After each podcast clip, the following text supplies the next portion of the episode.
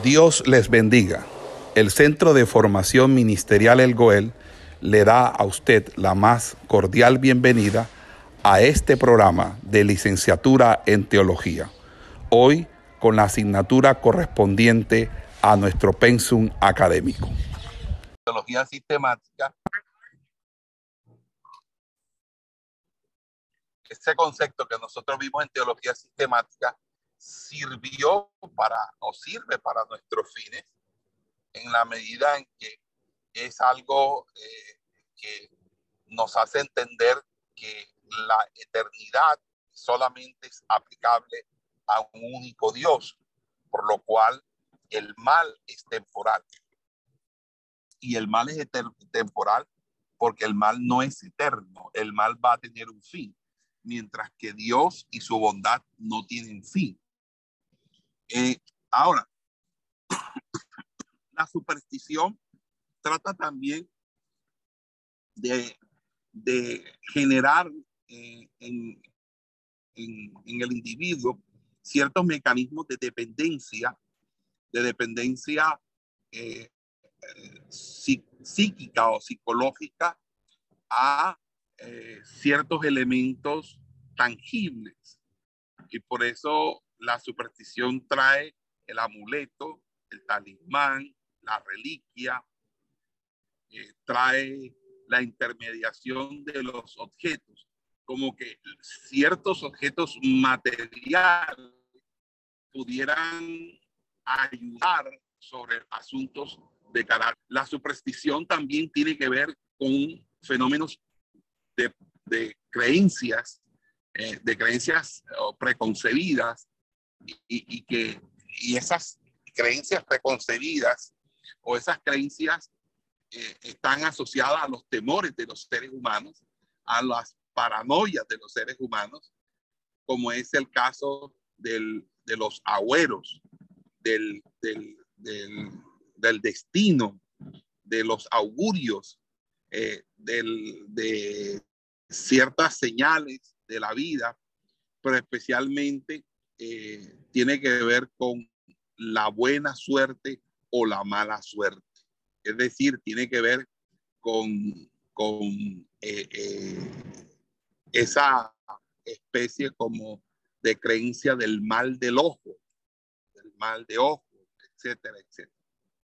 Entonces, cuando esas, esas, esas doctrinas religiosas se basan atendiendo a, esa, religión popular o a, ese espíritu religioso popular que es común en todos los seres humanos, en todas las sociedades y en toda la historia, esa doctrina se vuelve popular, se masifica porque es simplista, porque simplifica y porque de una manera u otra eh, es, al, al transmitirse,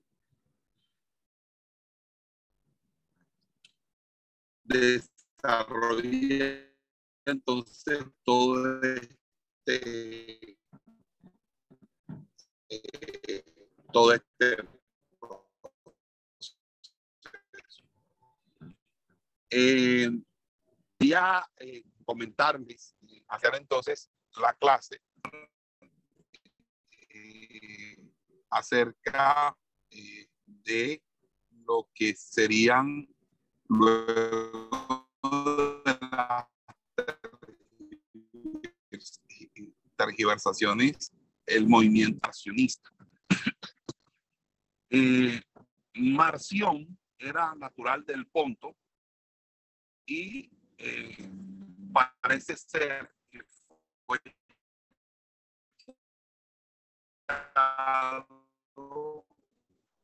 su hogar por razones de adulterio y se dirigió a, Roma alrededor del año 100, narra eh, Luis Berkhoff en Historia de las Doctrinas Cristianas. Eh, sobre Marción se dice que era un hombre muy carismático, eh, con una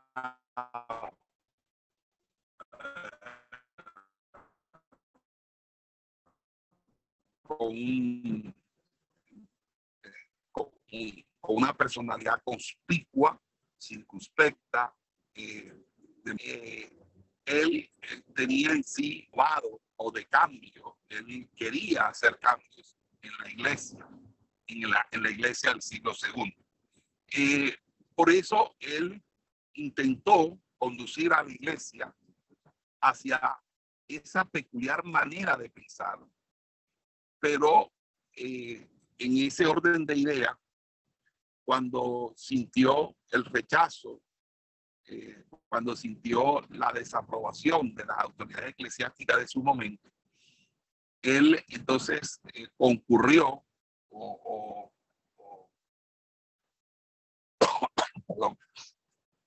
lo que hizo fue entonces tratar de eh, organizar una iglesia separada, es decir, eh, organizar una iglesia distinta, diferente a la iglesia que pues hasta ese momento se conoce como la iglesia primitiva o la, iglesia de los primeros siglos.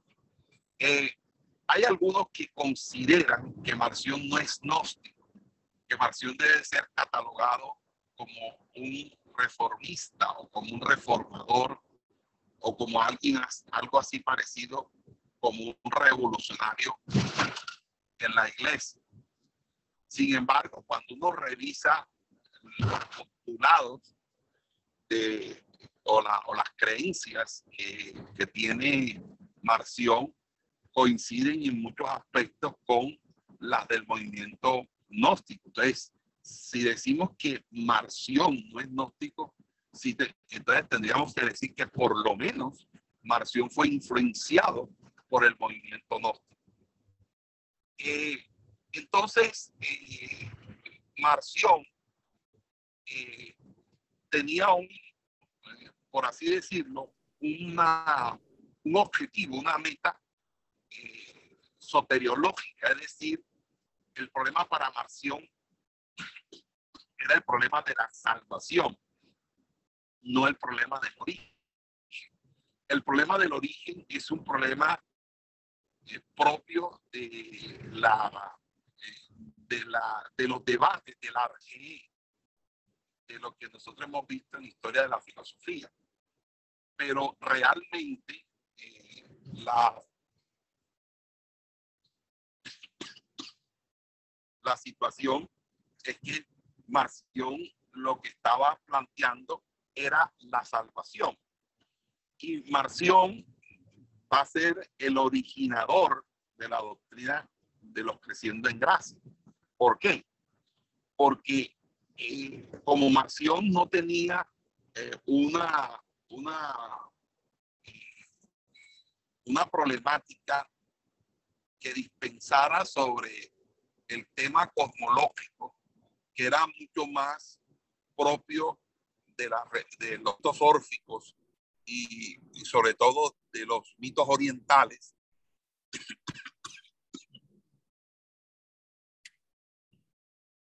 Tampoco eh, este, podríamos decir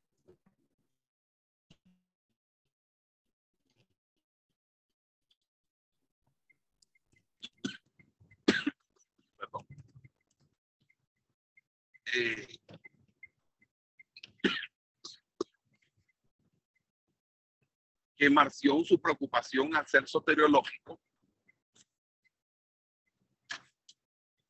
no, este, no se le puede comparar de pronto con las, este, eh, perdón, como Marción sí tenía un asunto soteriológico, no cosmológico. Por lo tanto, a él no se le puede comparar con eh, los más eh, insignes representantes del gnosticismo como fue Basílides y Valentino o Valentín. Y eh, eh, el, el, la, el, el, comentarista Harnack, el historiador de las doctrinas Harnack, dice que hay razones de peso para considerar que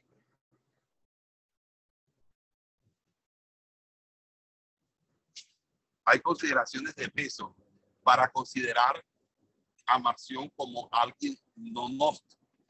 En esas cuatro consideraciones, él va a decir que primeramente eh, Marción no tenía un postulado metafísico, no había en él una teorización metafísica o, o apologética en defensa eh, eh, básicamente de, la fe, sino que su objetivo, como he señalado múltiples veces, es soteriológico. Segundo, lo otro es que el, el, énfasis, el énfasis que, él estaba eh, colocando era eh, tener fe en el evangelio y no en el de una en el de una en el de un conocimiento es decir para él el evangelio no era un problema epistémico no era un problema de, conocimiento de noxis sino un problema de pisteo, de, de, de creer. Y por eso él, eh, como tercer argumento, no utiliza la,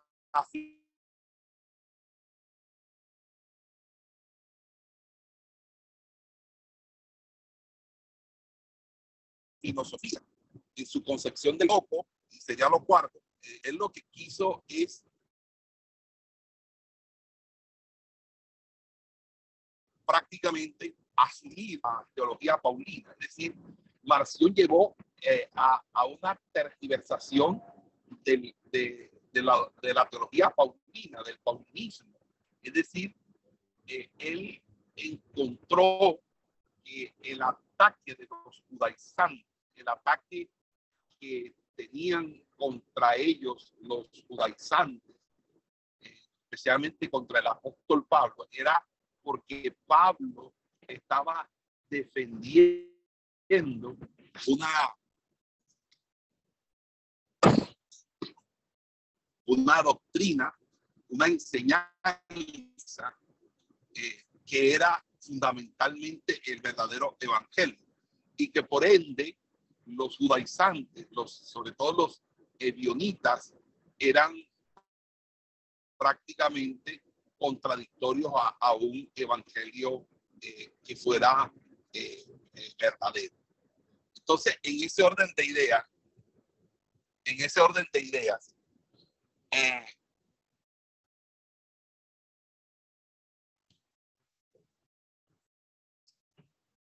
en ese orden de ideas,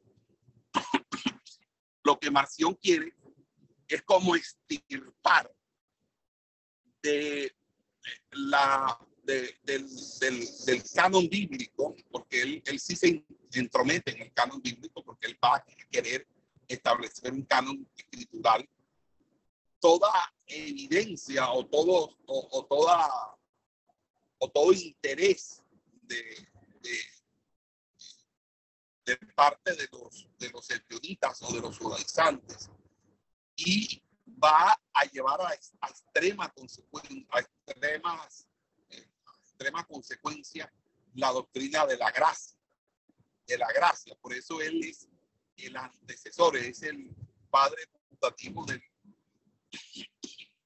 la doctrina de creciendo en gracia, porque él eh, va a considerar que eh, el ser humano está completamente, eh, es completamente salvo por la sola gracia, porque la sola gracia no solamente trae el perdón de los pecados presentes, sino de los pecados futuros. Entonces, una sola vez y para siempre, lo cual es precisamente el fundamento de la doctrina creciendo en gracia.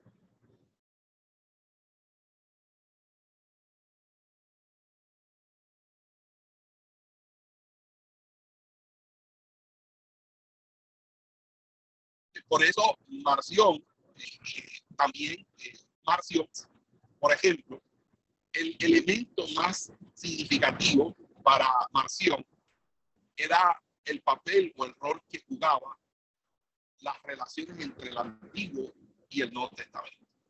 Es decir, cómo eh, podría ser justificado, según él, el Antiguo Testamento con el Nuevo Testamento. Y entonces eh, eh, lo que él va a hacer es que a partir de la epístola a los Gálatas, es decir, de la enseñanza que Pablo hace a los Gálatas, eh, que es la carta donde Pablo habla, entre otras cosas, de la oposición que efectúan los judaizantes, los evionitas, los que están en contra y que son de la misma nación hebrea. Y eh, en ese orden de ideas, eh, entonces decir que no solamente el ataque era de los evionitas, sino que el ataque provenía aún del mismo Santiago, el hermano de Jesús, que era el, el, el obispo o el, o el, que presidía la iglesia central de Jerusalén. Entonces, aquí hay algo sumamente importante, amados hermanos. Aquí lo que vamos a encontrar nosotros en, este, en, esta, en, esta situación es que Marción lo que está presentando es que él está cortando de tajo el Antiguo Testamento para colocar el Antiguo Testamento a, disposición de los judaizantes en contraposición del el evangelio que enseña el apóstol Pablo. Entonces, por esa razón, eh, va a decir que hay eh, con el Antiguo Testamento el peligro de una mezcla, de una mistura, porque la ley va a terminar corrompiendo la gracia del Evangelio. Por lo tanto, no se debe usar el Antiguo Testamento, sino quedarnos en el Nuevo Testamento. Porque el Antiguo Testamento no tiene razón de ser. Y él va a decir, solamente usemos las epístolas paulinas y el Evangelio de Lucas. Para Marción, esa sería todas las escrituras. El resto de las escrituras eh, no es, no sería admisible. ¿Por qué?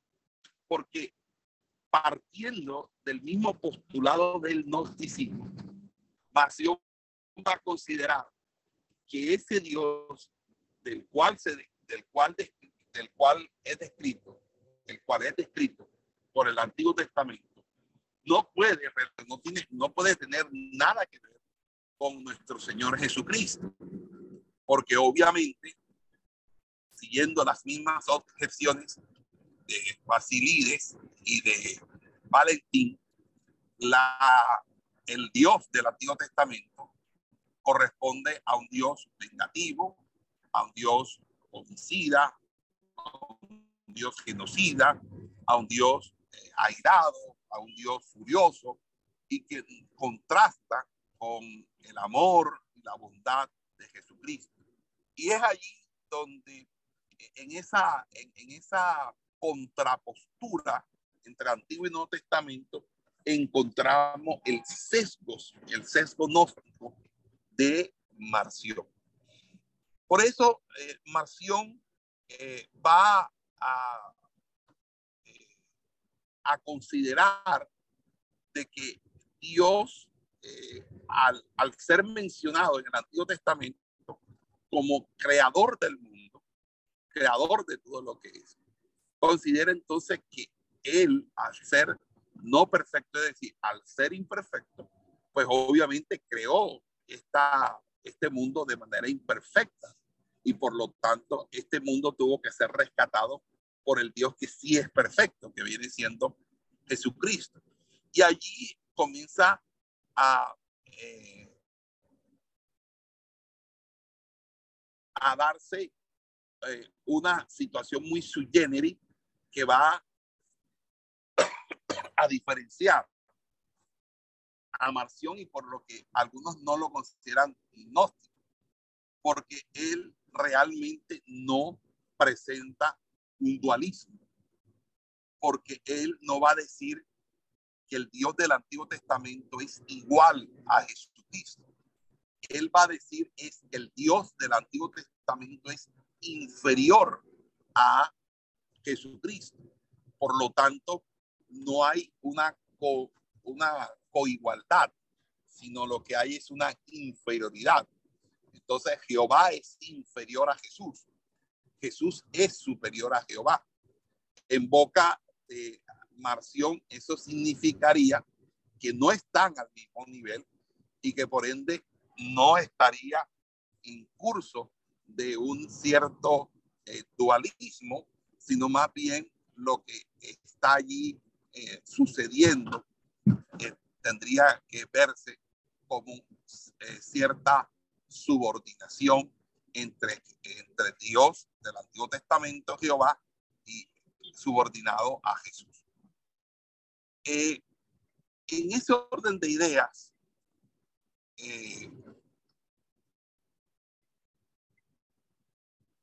Hay otra situación en la que también tiene un, un parecido y es la diferenciación que se hace entre el Jesús histórico, el Jesús histórico y el Cristo de la fe. ¿Por qué? Porque él va a considerar, Marción, que Jesucristo o Cristo era alguien completamente desconocido que se vino a revelar en el decimoquinto año de Tiberio cuando se presentó como Cristo ante, ante y que Cristo no debe ser identificado como el Mesías del que habla el Antiguo Testamento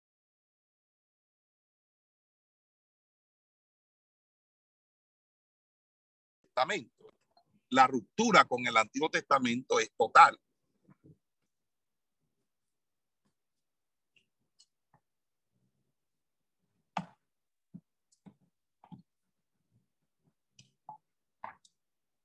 Y esa ruptura con el Antiguo Testamento implica entonces considerar que Jesús no puede ser, no puede ser el Mesías del Antiguo Testamento.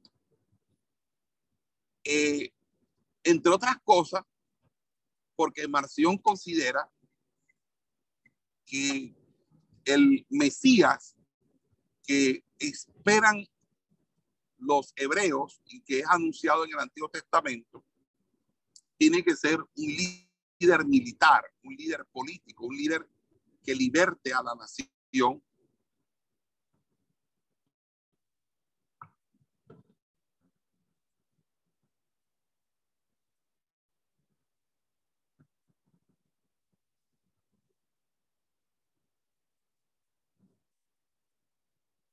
Y en ese sentido, eh, ese, esa visión de siervo sufriente no encaja dentro de esa categoría. Ahora,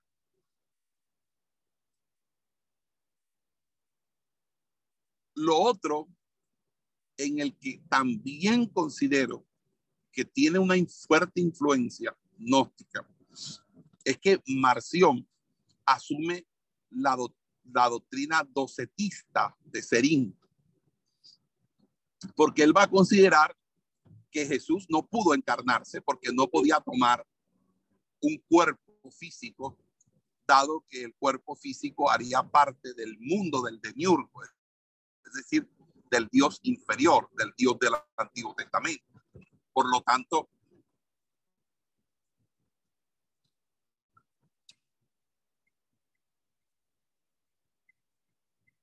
Por lo tanto, como no, como no podía asumir un cuerpo físico, que no podía hacerlo,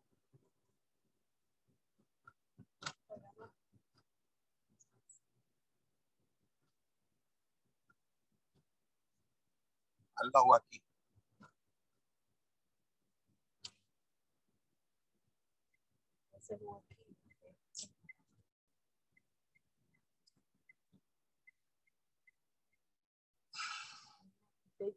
Ok.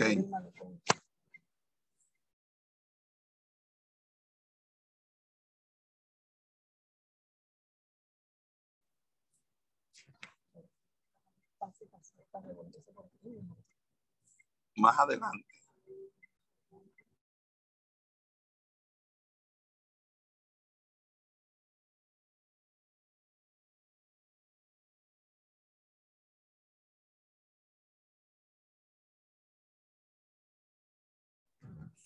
Entonces, esa, esa irrealidad del cuerpo de Jesús, que era una mera, una mera apariencia, algo fantasmagórica, por así decirlo, eh, esa apariencia eh, fue con el fin de poderse dar a entender a los hombres.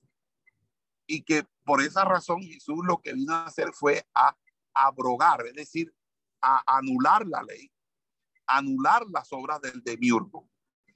Y eso lo hizo mediante eh, la cruz, mediante su muerte en la cruz. Pero, pero como su cuerpo no era verdadero, como su cuerpo no era verdadero, es decir, su cuerpo no era físicamente humano, eh, la crucifixión no le hizo daño a Jesús. Él no sufrió absolutamente nada en eso. Y eh, simplemente eh, hubo una, un performance, una puesta en escena eh, que sirvió para los fines de, de exhibir públicamente a los, los, los, poderes del demiurgo. En ese sentido, quiero compartirles que esta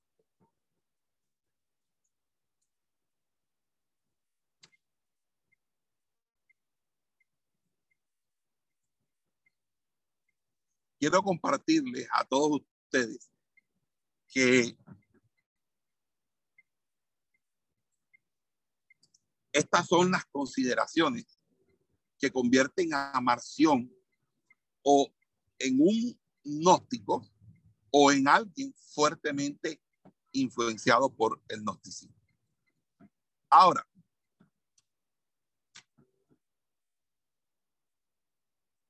en cuanto a la escatología, Marción tiene, tiene una concepción eh, bastante paradójica. Eh, y creo que es un poco parecida a la de los testigos de Jehová. Porque para Marción, eh, la gran mayoría de las personas van irse para el infierno. Es decir, que la salvación no va a ser para muy, muy, o sea, la salvación va a ser para muy, muy pocas personas, como enseñan los testigos de Jehová. Los testigos de Jehová dicen que los únicos que van a ser salvos son ellos, y ellos no son muchos. Únicamente ellos en, sus ciento y algo años de existencia, lo que pueden tener eh, en su haber llega ni siquiera a los 20 millones de miembros. Significa que entonces solamente hay como 20 millones de personas salvas, más los 144 mil que también los ponen ellos. Entonces, en, en ese sentido, eh, eh, él va a considerar que, que por lo tanto, las personas solamente se van a salvar. Las, las personas solamente se van a salvar. Y las personas que en su gran mayoría no se salven, simplemente van a, dejar de existir. Que es lo que plantean los testigos de Jehová. El testigo de Jehová considera que el alma eh, no es inmortal, que el alma es, es el mismo cuerpo. Por lo tanto, para ellos la muerte es precisamente la, el acabose de la existencia humana y por ende la resurrección es para ellos un reinicio de la vida humana para gozar de una eternidad. Pero el, el asunto es que para los testigos de Jehová, todos los que no estén dentro de los parámetros salvíficos de ellos, simplemente no van a resucitar, simplemente desaparecerán, simplemente serán, eh, serán un completo y total olvido. Parece ser que Marción va a considerar que Dios no tolera, el Dios bueno, Jesucristo, no va a tolerar a las obras del demiurgo, por eso las va a consumar con fuego. Lo que no es claro es si ahora la nueva existencia planteada por Jesucristo eh, frente al demiurgo eh, no será física, sino espiritual. Por lo tanto, eh, Marción va a hablar de una resurrección espiritual. Es decir, no hay redención corporal, sino hay una resurrección espiritual. Algo que prácticamente, personalmente, nunca he podido entender la resurrección en términos espirituales una, o lo que es una resurrección espiritual. Eh, al final, al final, al final de cuentas, lo que va a decir Marción es que toda su teología y su doctrina está fundamentada en Pablo. Es un defensor acérrimo a Pablo, aunque es uno de los más grandes tergiversadores, sino el más grande tergiversador del apóstol Pablo. Y eh, va a considerar que el apóstol Pablo es el único que conocía el evangelio, que los demás estaban completamente equivocados. Eh, dentro de las epístolas, él no es que tampoco tome todas las epístolas. Él de las tres epístolas que hoy conocemos como canónicas de Pablo, solamente asume diez, deja tres por fuera y se queda con el Evangelio de Lucas como lo había, eh, eh, lo había señalado.